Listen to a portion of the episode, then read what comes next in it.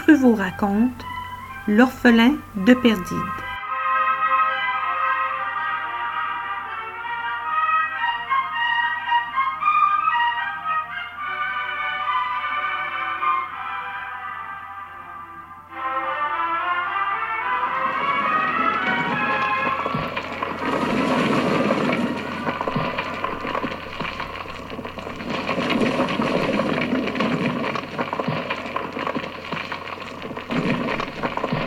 Bête continuait à forcer le passage et les gardes avaient reculé en désordre jusqu'à la sortie.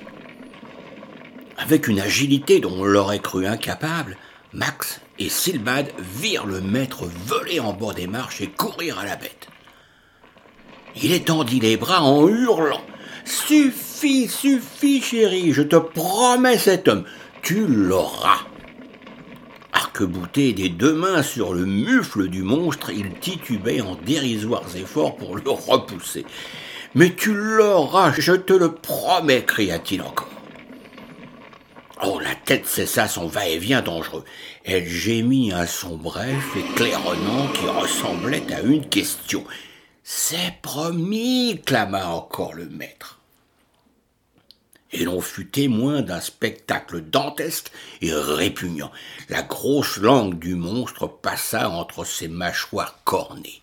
Elle lécha le Bouddha des pieds à la tête en lourdes caresses ascendantes, qui lui firent trembler la graisse du ventre au passage. Il trébucha en riant sous l'humide poussée, et il répéta sans cesse tu l'auras, tu l'auras, mais oui, ma fille, c'est promis, tu l'auras, ton homme. Puis il frappa le mufle de son poing métallique en disant Ça va maintenant, ça va comme ça, couchez, j'ai dit couchez. La tête souffla bruyamment par les naseaux et se posa sur le sol. Le Bouddha s'assit avec désinvolture sur une saillie de la mâchoire inférieure. Il jeta un regard courroucé aux gardes qui revenaient en tremblant vers Max et Silbad. Ceux-ci n'avaient pas bougé. Le Bouddha leur fit signe d'approcher. Pendant une seconde, Max faillit refuser l'invite à cause de la puanteur. Mais, craignant de passer pour un couard, il descendit les marches. Silbad le suivit en ronchonnant dans sa barbe.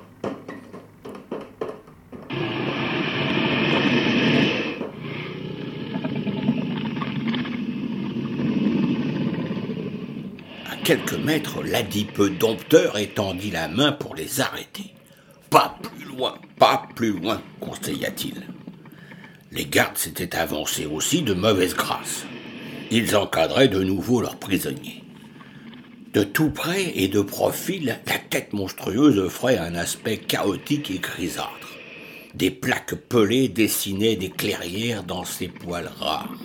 On pouvait distinguer avec un peu d'attention un œil proportionnellement minuscule, brillant comme une gemme dans un trou de mur à deux mètres du sol. De son poing de platine, le maître souleva comme un rideau pesant un pan de la lèvre supérieure, découvrant ainsi une exposition de canines entrecroisées sur des muqueuses rosâtres. Impressionnant, hein dit-il avec fierté. Et il laissa retomber la lèvre et précisa. Oh, c'est une bête fouisseuse. Les anciens gamiens de cette planète la domestiquaient pour creuser les galeries plus rapidement qu'une machine. Les bas-reliefs nous renseignent là-dessus. Cette ville souterraine est l'œuvre de ses ancêtres, pour les gros travaux du moins. Très intéressant, dit Max. Mais je suppose que tu nous as fait venir pour autre chose qu'un cours de zootechnologie. Le maître sourit. Nous verrons cela plus tard, dit-il, rien ne presse. Le mulâtre eut une pensée désespérée pour Belle, pour l'enfant, pour son appareil qui partirait inéluctablement dans. Il se retint de jeter les yeux sur son bracelet, à peu près une quarantaine d'heures. Le maître regarda Silbad d'un air amusé. Hum, tu as eu la langue trop longue, vieille barbe, déclara-t-il. Tu as signé ton arrêt de mort. J'ai dû te promettre à chérie pour la calmer. Ce ne sera pas pour tout de suite, nous verrons demain ou dans quelques jours. Elle ne l'oubliera pas, crois-moi. En fait, en fait, elle ne pense plus qu'à ça, maintenant. Elle a un sens très vif de la parole donnée et une excellente mémoire. S'il eut un haussement d'épaule méprisant. Il tendit à Max ses poignets ligotés. Retire-moi ça que j'aille lui casser la figure, demanda-t-il avec naturel. Les gardes tripotèrent leurs armes, mais le maître étouffait de rire. De la main, il fit signe à ses hommes de laisser courir les événements. Vas-y, grand Max, dit-il en hoquetant, enlève-lui ses liens pour qu'on s'amuse un peu. Max regarda son vieil ami. Silbad, dit-il, promets-moi de ne pas faire l'imbécile. bon, bon, capitula le vieux, ce sera pour plus tard, mais enlève-moi ça. Alors Max fit sauter les nœuds d'une torsion du pouce et, et réprima un juron sous la meurtrissure des cordes. Il mit avec mauvaise grâce ses mains dans ses poches. Le mulâtre s'était retourné vers le maître qui riait encore en s'essuyant les yeux de ses doigts boudinés. Cesse un peu ta ridicule exhibition, lança-t-il. On voit ta graisse trembloter de partout, c'est dégoûtant, et puisque tu ne veux pas aborder le sujet, ben j'en prends l'initiative. Tu veux mon appareil, n'est-ce pas? Mais tu n'oses pas le faire attaquer par crainte de l'équipage. Tu préfères attendre patiemment que mes hommes fassent une sortie pour essayer de me retrouver. Eh bien, n'y compte pas. Ils ont l'ordre de décoller sans s'occuper de moi dans une dizaine d'heures. Alors décidé à précipiter les événements, il parlait sans laisser à l'autre l'occasion de placer un mot. Il mêlait le vrai au faux et raccourcissait les délais. Sans oublier de farcir son discours de paroles blessantes destinées à briser le sang-froid de son adversaire. Déjà la bête grognait. Son maître furieux s'était levé en hurlant aux gardes Faites-le taire À nous, Silbad ordonna Max. Et les deux amis s'étaient déjà trouvés dans des situations délicates autrefois. Alors un accord tacite et la longue habitude qu'ils avaient l'un de l'autre facilitaient la tactique. En fait, en fait, Silbad avait compris depuis le début comment les choses allaient tourner. Ce fut un balai étrange et bien réglé. Les deux hommes s'écartèrent brusquement l'un de l'autre et se laissèrent tomber assis. Ils tournèrent aussitôt chacun sur une fesse et leurs jambes étendues fauchèrent deux gardes désorientés par ce type de combat. Arrêtez-les hurlait le Bouddha. La bête est en train de s'irriter. Et loin d'être efficace, cet ordre ajoutait à la confusion car la bête, en effet, s'agitait dangereusement entre les colonnes et la terreur se peignait sur le visage des gardes. Déjà, Silbad s'était relevé une épée au poing. Son pied droit donnait un coup sec dans la tempe d'un adversaire étendu et son arme tournoyait en éclairs autour d'un autre. Max tenait un homme à bout de bras et le lançait sur trois assaillants qui tombèrent comme des quilles. Le maître comprit très très vite que le seul moyen de calmer le monstre était d'arrêter le combat. Alors il cessa de repousser le mufle géant et, sûr de sa force, bondit sur Max. Son poing de métal s'abattit comme la foudre et fit éclater le front d'un garde que Max avait dressé devant lui comme un bouclier. En un éclair, Max vit le tableau la silhouette énorme et déséquilibrée du gros homme se découpant sur la gueule rouge ouverte comme un cratère, comme la porte d'un enfer de théâtre, avec un peu plus loin les colonnes qui commençaient à déraper sur leur socle. Max détendit son corps en catapulte et sa tête frappa la bedaine du maître dans un bruit flasque. Une vision ralentie lui montra le Bouddha soulevé du sol prenant son vol en arrière. Le maître parut planer un instant au sommet d'une trajectoire parabolique, membre écarté avec un air d'ineffable surprise. Max le vit culbuter en arrière, passer sous la voûte puante et théâtrale de la gueule ouverte, et la gigantesque mâchoire claqua sac Un rideau pensa Max en sautant à distance. Et il s'aperçut alors que dans le tumulte, eh bien, la voix de Silbad lui criait Attention et une trentaine d'hommes qu'il n'avait pas vu arriver refluaient déjà en désordre vers la sortie, les yeux exorbités, sans se soucier de Silbad qui reculait devant eux en brandissant un glaive, comme s'il était lui-même le chef ordonnant un repli. Et en deux bonds prodigieux, Max les rejoignit tandis que toute la salle s'effondrait derrière lui dans un bruit où les grondements de la bête se mêlaient au fracas des rocs.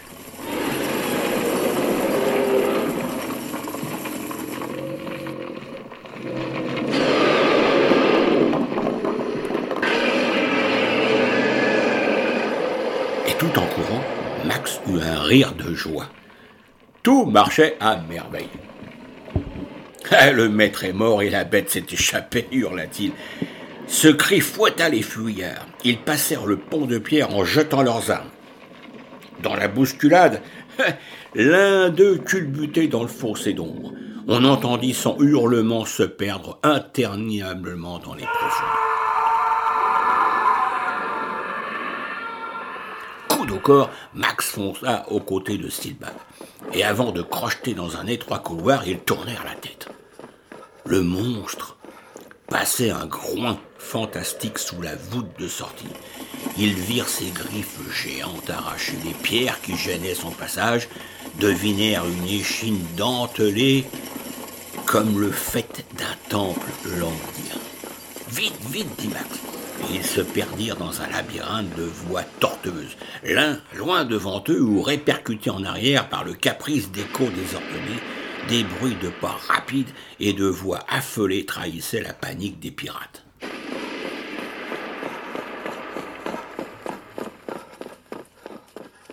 Le cri de Max était répété par dix, par cent bouches.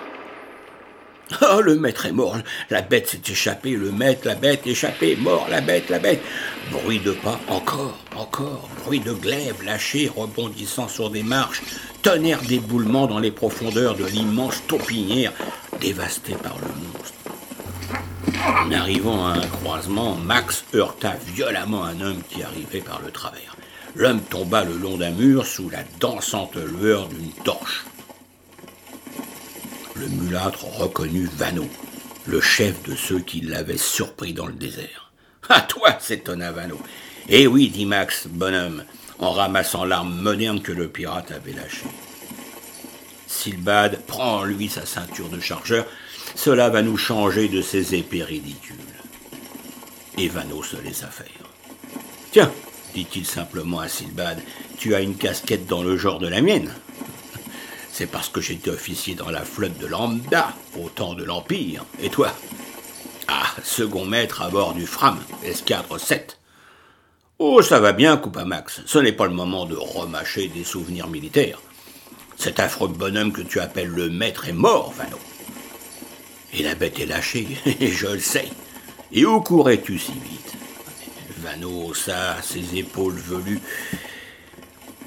pas moyen de faire entendre raison à cette bande de panicards. Il est vrai que j'étais le seul avec le maître à posséder une arme convenable. J'allais tout simplement tuer la bête. Elle ne peut pas avancer très vite aux endroits difficiles. Et elle a l'imbécile réflexe d'ouvrir grande la gueule quand on l'irrite. C'est une cible vraiment difficile à manquer. Une bonne giclée dans les amygdales en aurait raison, j'en suis sûr. Il regarda Max d'un air soupçonneux. C'est toi qui as déclenché tout ça? Et comment? approuva Silvad. Vano sourit. Demi-tour, commanda le mulâtre. Allons régler son compte à la grosse chérie. Alors le pirate prit une torche au mur. Mais je crois que tu as gagné la partie, avoua-t-il. Les hommes vont t'acclamer. Ils n'ont jamais pu sentir cette bête. Son appétit les forçait à travailler deux fois plus aux champignonnaires. Alors ce fut un peu délicat, mais pas très long. Guidés par Vano, ils rencontrèrent le monstre dans un couloir monumental et n'eurent que le temps de se jeter dans une voie plus étroite. Et comme Vano l'avait prévu, eh bien la bête tenta de les suivre et commença d'agrandir l'ouverture.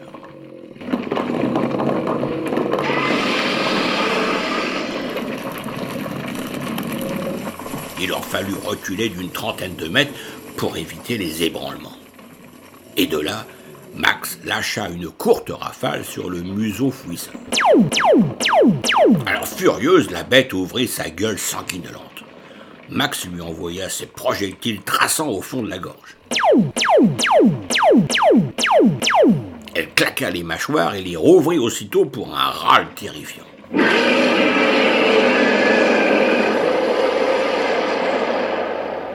Et on vit ses cordes vocales trembler comme des tôles et Max tira une troisième fois au fond de cette vivante caverne. La tête recula d'un seul coup dans un bruit de tremblement de terre.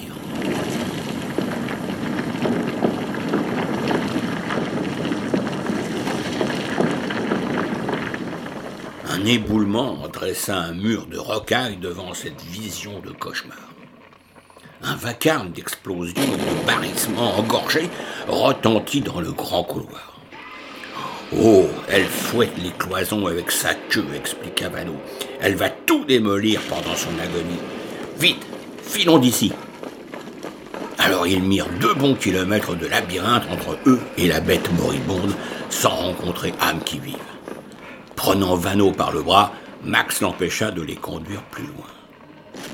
Causons, dit-il. Vano lui jeta un regard surpris il désigna l'arme que le mulâtre avait à la bretelle. Avec ça, tu, tu éprouves encore le besoin de causer. Je te dis que tu as gagné la partie. Les autres n'ont que des bouts de ferraille à t'opposer maintenant. Je voudrais bien en être sûr, et si tu m'attirais dans un piège? Le pirate haussa les épaules. Ah, évidemment, dit-il, tu n'as aucune preuve de ma bonne foi. Max essaya de jauger son homme, et il le mit à l'épreuve. Combien êtes-vous dans cette ville? Neuf cents, moins les victimes de la bête. Oh, tu sais fort bien que mon appareil ne peut pas vous porter tous. Au dernier moment, il y aura bataille, tu t'en doutes. Donne-nous un moyen de sortir d'ici sans tambour ni trompette, et je t'emmène avec nous, seul. Alors le pirate secoua lentement la tête. Non, non, je ne peux pas leur faire ça. Oh, bien sûr, ils ne valent pas cher, mais ils ont en moi une espèce de confiance et. Et je ne vaux pas cher non plus, mais. Mais il y a des limites à la cochonnerie humaine. Je ne peux pas laisser comme ça des types avec qui j'ai souffert pendant plus de sept années. Eh bien, prends-en deux ou trois avec toi. Ceux que tu juges dignes de. Non, non, non, Max. Et les autres? Mais enfin, insista Max, de toute façon, il est impossible de les emmener tous. Impossible. Et crois-tu qu'ils hésiteraient à ta place? Vanos gratta le front. Ah, sans doute que non. Mais c'est une, une, question de principe. S'il m'arrivait de partir avec vous, ce serait sans me cacher, après leur avoir juré de revenir les chercher. Ils ne le croiront pas. Je sais, je sais bien. Mais c'est une chance à courir. Ceux qui me connaissent bien pourraient rassurer les autres. Ils se feraient échapper. C'est à craindre aussi. J'avoue qu'il y a là un cas de conscience. J'ai peut-être besoin de réfléchir, mais une chose est certaine. Je ne partirai pas en cachette. Silbad demanda d'une voix enrouée. Fais voir ta main gauche, Vano. Le pirate étendit la main, Silbad lui écarta les doigts et scruta la peau entre annulaire et auriculaire, et il y vit un petit point bleu. Oh oh, il a le tatouage réglementaire, déclara-t-il. C'est bien un ancien des escadres impériales. Tu peux y aller, Max. Demande-lui n'importe quoi sur son honneur d'officier si tu veux avoir confiance. Pirate ou pas, ce gars-là est incapable de trahir sa parole. Hein, je l'avais déjà compris, dit Max et comme tu as aussi fait partie de l'armée impériale, il ne nous trahira pas plus qu'il ne trahira les siens.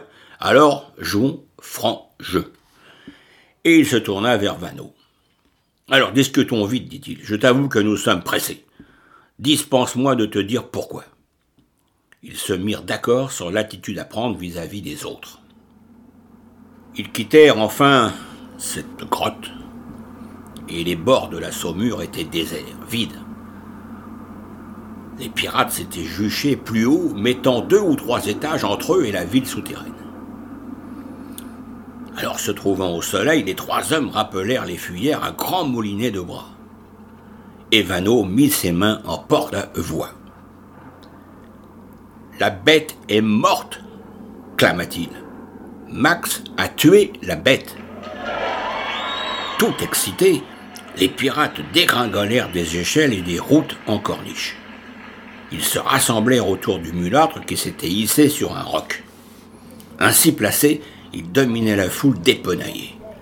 Elle lui fit pitié. Il s'étonna de voir la petite place que pouvaient tenir quelques centaines d'hommes sur une grande planète. Ils avaient l'air minables et désarmés. Plus bas, la saumure étincelait avec une placidité séculaire comme indifférente au sort de ces microbes humains qui souillaient ses rivages.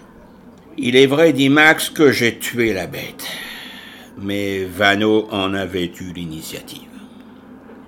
La plupart des visages levés vers lui revêtirent une expression de soulagement. On l'applaudit. Max étendit les bras pour obtenir le silence. Je vois que vous ne m'en voulez pas d'avoir dû étrier quelques-uns d'entre vous, mais avouez que j'étais dans mon droit. Je ne vous en veux pas non plus, bande de propres à rien. Les hommes ne se trompèrent pas à cette apostrophe plaisamment bourrue. Et des rires coururent ici et là. Max avait trouvé le ton juste pour leur plaire.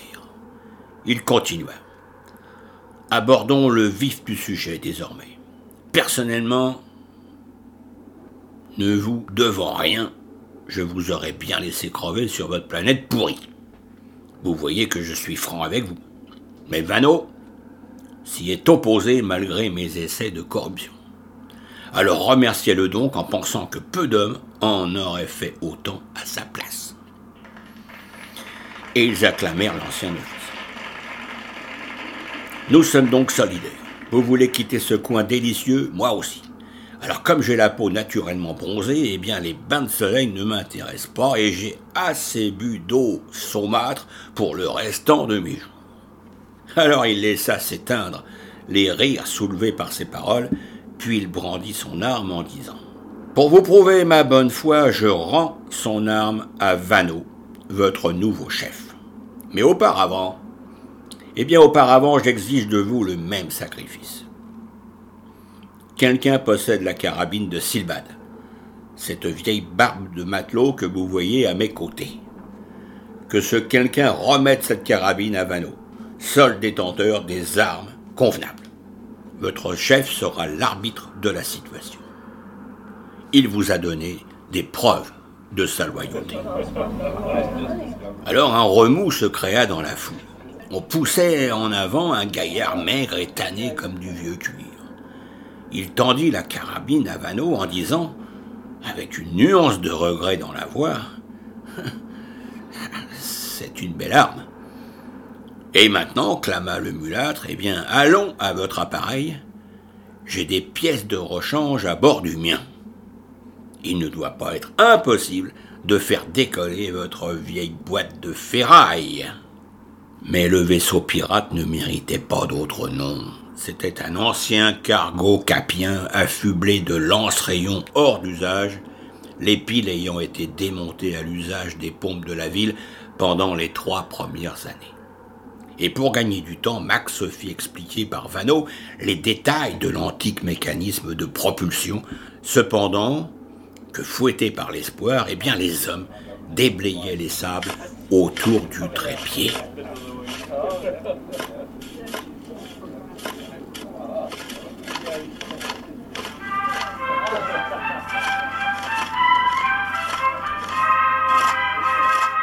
L'orphelin de Perdide est un conte de Stéphane Wool, raconté par Guy Pruvot. Montage Marie-Hélène Bourret.